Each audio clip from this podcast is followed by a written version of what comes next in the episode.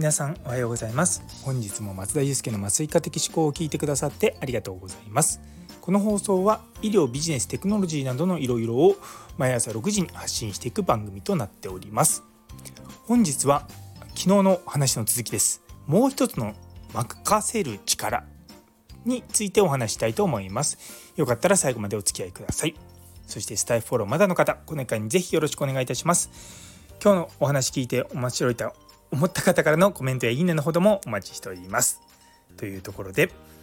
あの昨日申し送る力がね大切ですよって話を差し上げたんですけども実はもうあの日本人にまあ欠けてるというか、まあ、なかなかこうねあのやりづらいっていうところでその任せるっていうことですよね。なんか特にこう職人かたぎな仕事、まあ、医療とかもそうなんですけれどもそういったところだとやっぱり最初から最後まで自分で責任を持ってやるっていうのが根底にあると思うんですね。で僕もそれは思います。でもそれっていうのはあくまでも自分がその職務をこう全うしなければいけない時であってやっぱりそうじゃない時っていうのもあるわけですよ。あのまあ、端的に言えばまあ、仕事のシフトが終わった後はあのできないわけですよね。で実はそれでいやでも僕はこれをやりたいんだで他の人は全然やらなくていいですよって言ったとしてもそれって他の人に対して圧力になったりとかするんですね。例えばその、まあ、5時になって、まあ、無痛分娩私のねあの提供している患者さんがいらっしゃってでも5時になったからシフトが終わるから、まあ、通常はあの次のね夜の人にこう申し送るんですけどもそうじゃなくてあのまあまあ、時間があるからというわけじゃないですけどもあの最後まで僕見るよとか言って、まあ、5時を過ぎて8時とかまで見てるとするじゃないですか。で特に私は一応診療部長という立場にあると、ね、部長がそれをやってたら部下はなかなかそれをに抗うのって大変だったりとかするんですよね。まあ、今のこう若い世代の人たちもねあの上の人たちは上の人たちでって言ってこう切り離して考えてくれるからまだいいんですけどもやっぱちょっと僕の下ぐらいの世代だとやっぱりちょっとそれをこう引け目に感じちゃったりとかするんですよ。なので、まあ、そういったことも含めてちゃんとこう任せることは任せるっていうのは大事だと思います。ただやっぱりこうそこってクリアカットにできない部分も出てくるんですよね。まあ、特にこうまあ、医療とかそういった面においては。なんでそうならないためにはできる限りこう属人性っていうのをいかにこう切り落としていくのかっていうのが大事なんですよ。ただ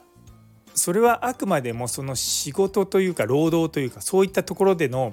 あの、考え方であってその患者さんとの個人的なつながりっていうのを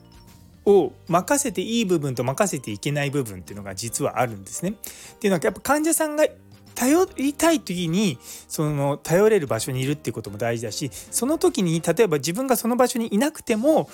あの何て言うのかな患者さんの声が届くようにするっていうのは大事だと思うんですよね。あのカナダのエピソードを話すとあのよくあったのがあのシフトの終わり際にこう無痛分娩して妊婦さんのとこに行ってでまあこれあの今どうですか？無痛分娩よく聞いてますか？って話をしてで最後に、まあ、あの僕のシフト終わってで夜の人に引き継ぐからあのね、大丈夫だよって話をするわけですよ。でその時にあの「Congratulations in advance」って言うんですね。あのおめでとうございます。あのああなんていう日本語ではちょっと言いづらいなですけどもなんだろう「おめでとうございます」をこうちょっと先に言っとくみたいなニュアンスがあったりとかするんですよね。